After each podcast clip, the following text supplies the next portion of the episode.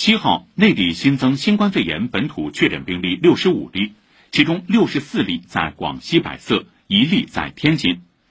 国家卫健委昨天表示，春节期间全国疫情防控形势整体平稳，但仍有局部聚集性疫情的发生和扩散，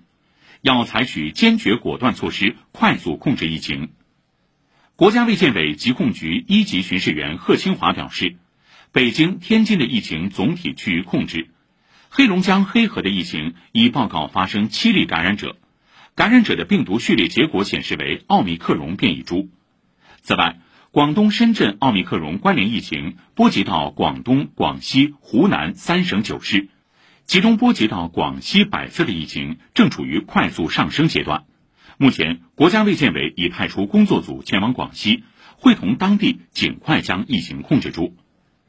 昨天下午举行的广西壮族自治区疫情防控发布会上通报，前天十二点到昨天十二点，百色市新增本土确诊病例二十七例。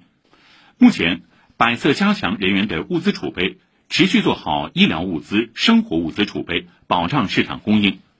受疫情影响，广西铁路调整停运多趟往百色方向客车，铁路部门对百色市辖区内多个火车站暂停办理客运业务。途经旅客列车执行不上不下措施。